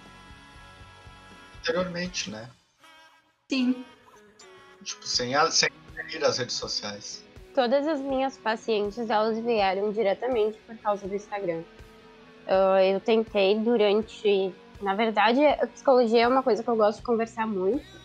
E enquanto eu fazia o curso, eu sempre falava muito isso nas minhas redes sociais. E eu alimentei tanto que as pessoas vinham muito, me buscavam muito sobre em relação a isso, para indicar psicólogo, para conversar sobre essas coisas. Então, quando eu me formei, as pessoas vieram muito ah, com fo- por causa das redes sociais, sabe? Então, acho que é extremamente esse- essencial, até porque não, não existe mais aquela coisa de. ah, não é mais tão escasso assim a possibilidade de tu achar um psicólogo. Então, tu acha um psicólogo em cada esquina, não só um, vários.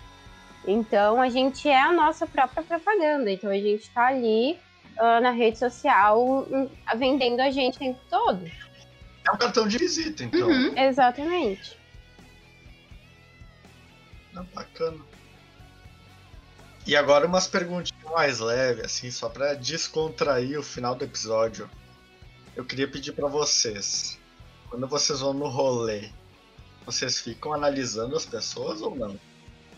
Então, acho que analisar é uma palavra forte, mas eu sempre digo que a pessoa que diz que não repara, o psicólogo que fala que não repara, no comportamento das pessoas no rolê tá mentindo.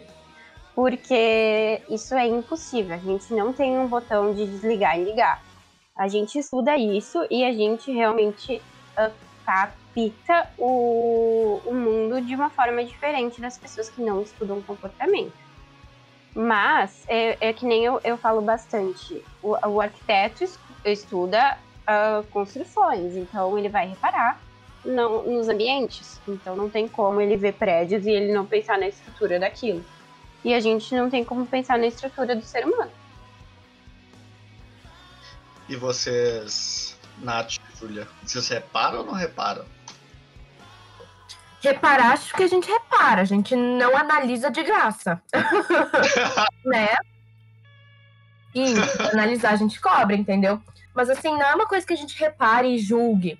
Talvez algumas vezes, em algumas situações, com certeza, né? Porque a gente tá, a gente tá, né, né, dentro dessa desse mundo o tempo inteiro, ainda mais quando a gente trabalha com isso o tempo todo, o dia inteiro, né? Então a gente acaba assim reparando. Algumas pessoas acreditam que elas julgam, né? Mas a intenção, o ideal não é que a gente esteja reparando, julgando e, e analisando o tempo inteiro, né? Até porque, apesar da gente estar nisso, a gente também precisa relaxar um pouco, né? É difícil, mas a gente consegue se desligar em alguns momentos. Sim. E tem uma coisa, ah, não sei se as gurias, provavelmente elas passam isso também, né? Tu tá ali no rolê e tal, daí alguma pessoa fala, tipo, ah, mas o que que passa na cabeça da pessoa de fazer não sei o quê? Mas não tá perguntando pra gente. Mas comentam alguma situação, assim, se questionando, e a gente já fica com todo o raciocínio pronto, guardado na cabeça, assim, mas a gente guarda pra nós, né? Tipo, não, não vou ficar palestrando aqui. O que se passa na cabeça dela? É. Automaticamente vem, assim, sabe? As pessoas perguntam bastante pra gente no rolê a questão de, ai, mas já que tu é psicóloga, tu vai saber responder isso aqui. Aham. Então vem cá. Ah, daí eu sempre olho assim, olha, pra analisar eu, eu cobro. Porque não é fácil, tipo, o pessoal, eles eh, tiram assim de. Ou tipo, ai, tô passando por tal, tal coisa. Ah, não, mas tu que é psicólogo, tu, ah, tu sabe como que é, né? Tipo, Vocês já foram chamadas de frias? Por analisar sentido? hum, Eu Não. nunca. Eu já. Eu já passei por algumas situações assim, tipo, que as pessoas pediam a minha opinião sobre, e eu fazia uma análise realmente, digamos, tipo, bem técnica, bem distanciada, não era a minha opinião. Eu, tava, eu Uhum. até deixava claro, tipo, não sei, não tô envolvida, não conheço. E aí depois, ah, tá falando mal do fulano, sabe? hum, Mas, enfim, né? Inclusive as pessoas têm essa dificuldade de separar o que é uma crítica ou uma observação sobre o comportamento de alguém, de falar mal de alguém. É, vai no Twitter que tu vai ver que as pessoas não sabem diferenciar crítica construtiva de cancelamento. Não, eu não ouso entrar no Twitter. Eu também não, eu deixo isso pra, pra vocês, por enquanto. E só para finalizar aqui, eu queria comentar algumas frases que eu encontrei na internet, frases que todos os psicólogos já ouviram. E se vocês quiserem comentar alguma, por favor, sintam-se à vontade. Eu vou começar aqui pela famosa Eu sei, mas não consigo mudar. Já ouviram essa? Clássica. Sim.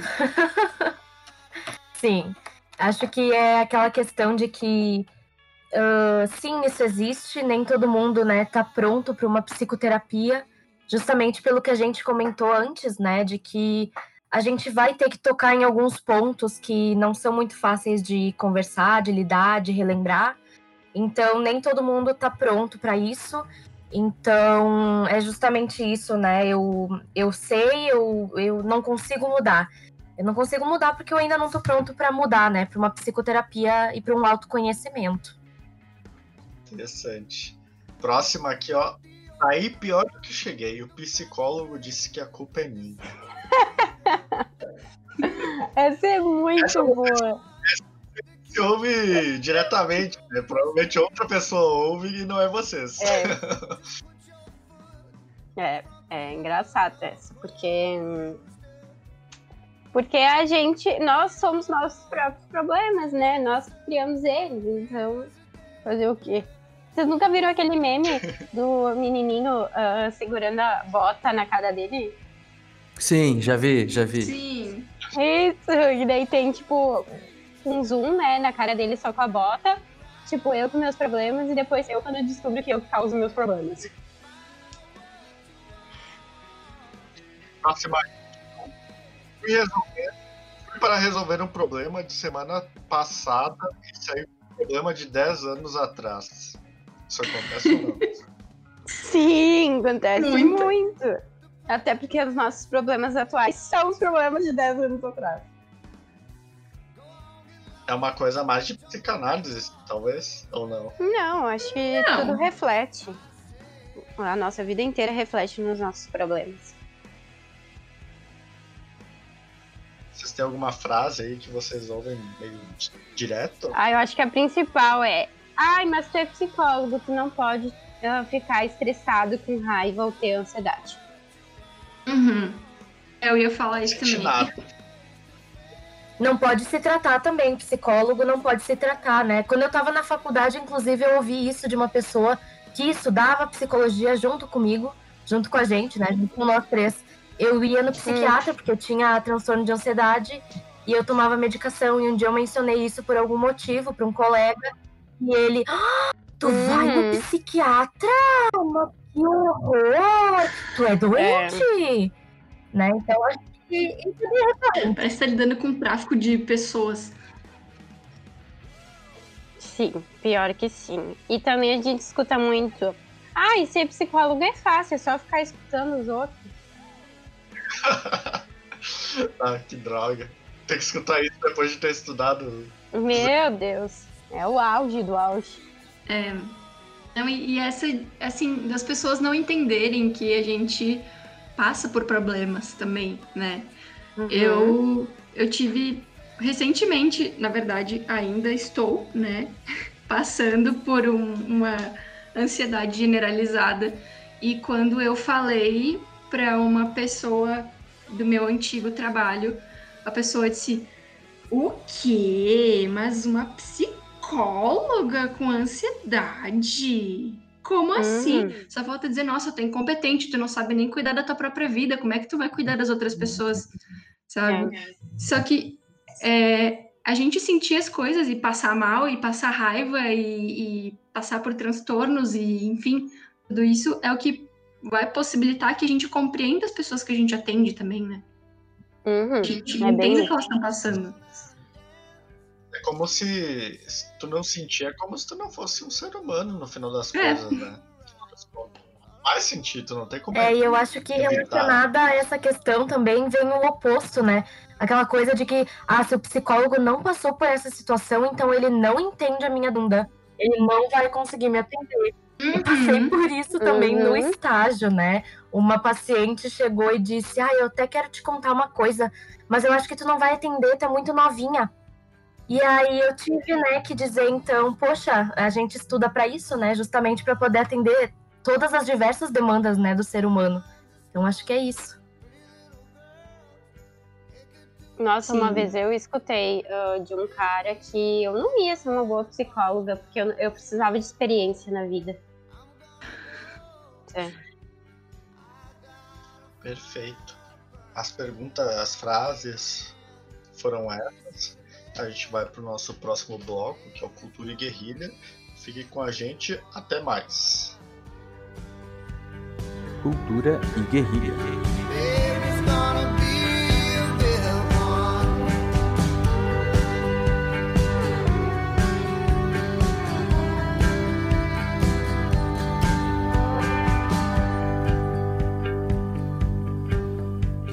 Voltando aqui para o nosso quadro de Cultura e Guerrilha, onde a gente indica para vocês um livro, um filme, qualquer referência cultural aí da cultura pop. E eu vou começar então. Eu vou indicar o livro que eu li recentemente, penúltimo livro que eu li esse ano, que é o Sol é para Todos.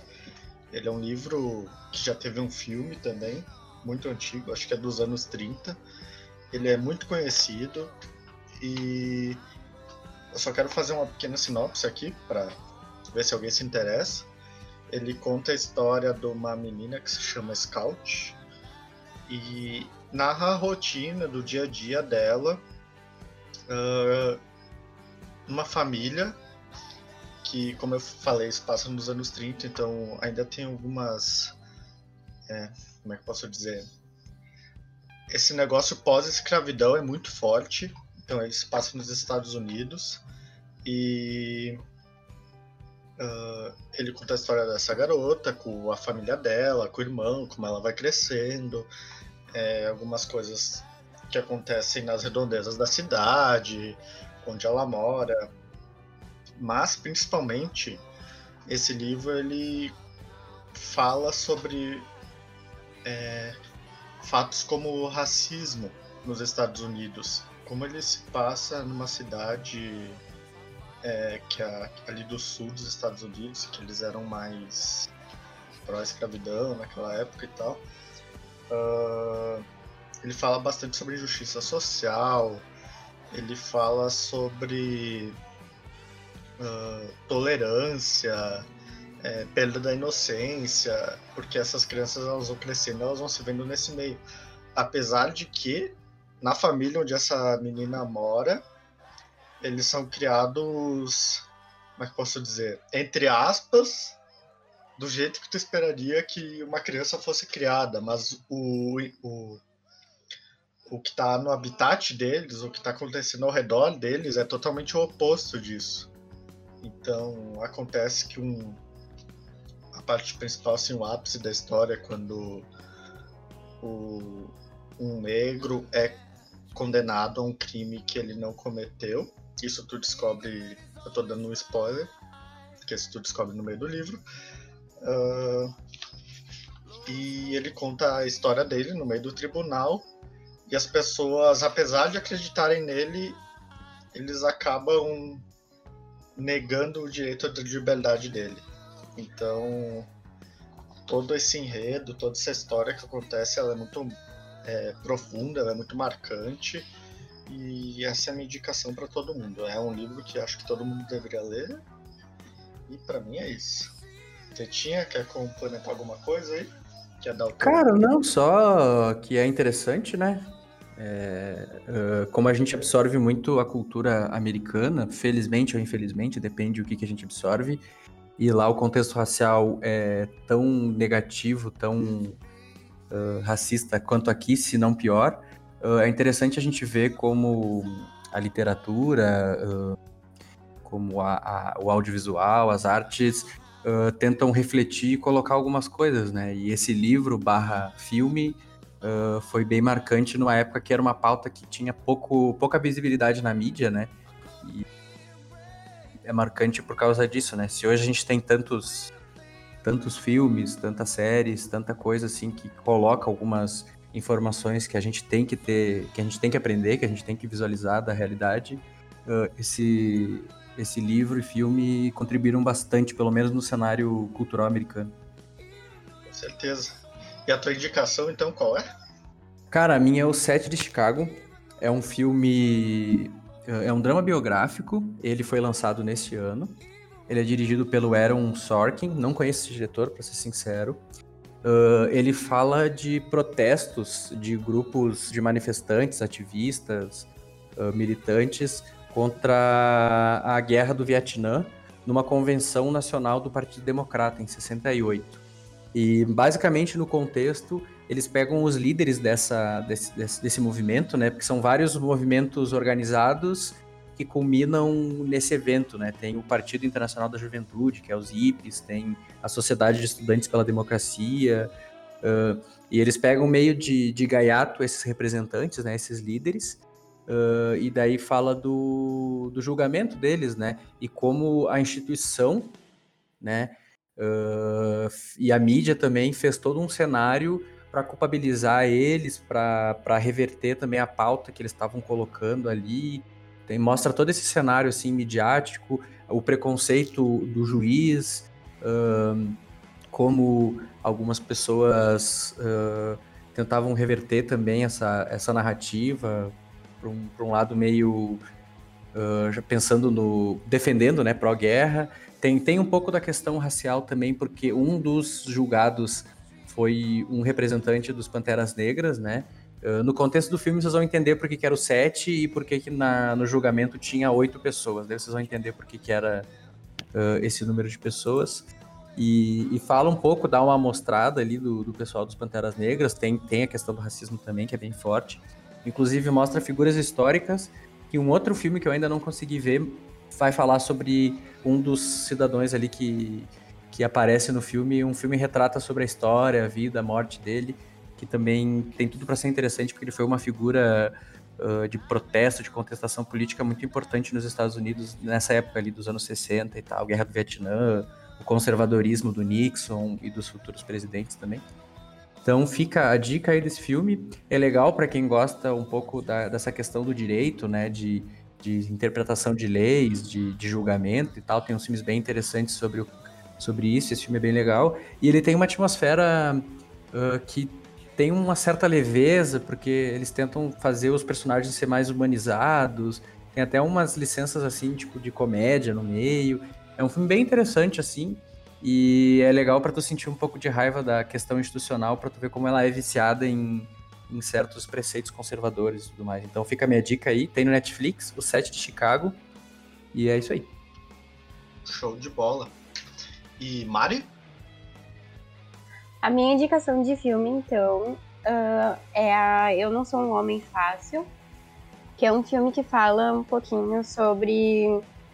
Na verdade, reverte só a situação, o machismo que as mulheres vivem todo dia em questão do patriarcado, e reverte essa situação é como se a gente vivesse em um mundo que só existe o matriarcado. Então é um homem super machista uh, que ele acaba sofrendo um acidente, batendo uh, a cabeça, e ele acorda nesse mundo. Daí ele aprende, enfim, a, a ser um pouquinho melhor. É isso, acho que todo mundo deveria ver. Acho super importante pra gente fazer essa reflexão. Porque são algumas coisas absurdas que a gente pensa que são absurdas, mas na verdade a gente realmente, uh, a gente, mulheres, realmente sofre muito isso todos os dias. É o tal do feminismo, né? É, aí. Já assistiu esse filme, Tata? Uh, eu vi sim, eu vi com meu irmão, inclusive, e ele é bem legal porque ele, ele é francês, né? Ele tenta é. te escrachar as coisas de um jeito uh, cotidiano mesmo, né? Ele tem uma linguagem bem, bem leve, e daí, tipo, tu olha assim, e daí tu reflete com uma coisa que é do teu dia a dia mesmo, assim, daí tu olha e tá. Verdade, é bom, bom refletir sobre isso. Interessante, legal. Nath? Bom, eu vou indicar um livro. Ele é um, um pequeno calhamacinho. Uh, o nome é A Batalha do Apocalipse. É do Eduardo Spohr. Se a gente olha para a capa e, e, dá uma lida assim no resumo do livro, não parece ser um livro brasileiro, na real. Assim, pelo menos na época, quando eu ganhei ele, uh, foi em 2014, 2013. Eu era um pequeno gafanhoto ainda é, não se parecia em nada com, com o tipo de literatura que a gente estava acostumado assim a consumir na época, né? Mas ele é um desses livros que a gente fica com aquela boa impressão, assim. É uma ficção. E embora eu não lembre tudo o que acontece, né? Eu já li ele umas duas vezes. Eu fico com aquele, com aquela coisinha boa, assim, sabe, de, de olhar para ele. Uma nostalgia isso, é, dá um quentinho no coração. E só para resumir um pouco a história para vocês, né, Batalha do Apocalipse, ela fala uh, de, uma, de uma guerra de uns anjão aí que o pessoal é mandado embora do céu, todo mundo, ali os arcanjos, é, vêm parar aqui na Terra, ficam dando voltinha por aí, vivendo a vida como se fosse humano normal. E aí deslancha um apocalipse aí, uma treta gigante, e o pessoal sai brigar de facão, resumindo, né? Mas passa assim por, por várias coisas, assim, tem várias criaturas místicas e tal, uh, passa lá pela Babilônia, enfim, na Torre de Babel, enfim, essas coisas assim. É, é bem interessante porque ele é bem visual, assim, quando a gente lê, a gente consegue vê o que tá acontecendo na história, sabe? Parece que tu enxerga assim na tua frente. E é interessante, uma forma interessante de visitar esses lugares também, de uma certa forma, né? Então, acho que considerando o ano pesado que a gente teve, né? E, enfim, tudo que aconteceu, é bom ler essas coisinhas assim de vez em quando para dar uma desopilada. Com certeza. Eduardo Spor é aquele do grupo Jovem Nerd, né? Pois olha, não sei, porque faz tempo que eu não acompanho ele. Eu conheci ele quando, quando eu conheci o livro e, e comprei esse livro, comprei os outros três que vieram depois e esqueci da vida. Não, beleza. Ótima indicação. Júlia? Então, galera, minha dica é o Pequeno Manual Antirracista, da Djamila Ribeiro, que fala ah, sobre a origem do racismo e como que a gente pode ajudar a combater, né? Ah, ela menciona muito sobre a dificuldade de nós, estando, ter- tendo sido criados nessa sociedade, ah, não sermos racistas. Isso é muito difícil, né? E ela também fala muito sobre a questão dos brancos não se sentirem culpados por serem brancos e sim utilizarem esse privilégio, né, para estar lutando então contra o racismo, né, entrando nessa luta antirracista. É um livro muito bom, eu gosto muito da temática e acho que tem tudo a ver até com a dica, com as dicas que vocês deram também, né? Inclusive vou procurar as dicas de vocês, as que eu não conhecia ainda, que eu achei muito bacana. Muito bom. Só pode repetir o nome aí? É o Pequeno Manual Antirracista da Djamila Ribeiro. Legal. Posso indicar outra coisa? Pode? Deve, deve. Ah, eu lembro que a Nath indicou duas coisas e eu também queria indicar duas coisas, mas fiquei, meu Deus, será que pode indicar duas? Pode. Ahn, eu quero indicar também uma série que se chama Cara Gente Branca. É da Netflix. Na verdade, eu não sei se é da Netflix, eu sei que tem na Netflix. Mas, ahn, enfim, é um pessoal aí que faz parte de uma universidade, não lembro onde. E começa a acontecer muitos, muitos episódios racistas nessa universidade. E uma das meninas tem, inclusive, um programa rádio que se chama Cara Gente Branca. E rola muitos bafafás. Mas enfim, eu acho que o importante dessa série é mostrar bem na nossa cara o quanto a gente pode ser racista no nosso cotidiano e a gente nem percebe. E é muito bom, assim. E é aquele negócio que nem o filme que eu indiquei do machismo, são coisas bem que parecem tipo, ah, isso não acontece, né? Mas acontece. Então, é isso. Ótima dica, então. Justo. Então, esse é o nosso último programa do, do ano, do mês. Ah, só quero deixar um Feliz Natal para todo mundo. Lembrando que vocês podem nos seguir nas redes sociais pelo arroba gale- galeria underline Eranos. E Feliz Natal, Feliz Ano Novo para todo mundo. Tchau, tchau. Uhul! Valeu. Reflexão final. As pessoas comumente têm medo da mudança porque temem o desconhecido. Mas a única grande constante da história é que tudo muda. Yuval Noah Harari I've lost my way. Hard to find my feet on the ground. Day after day. Looking for the easy way out.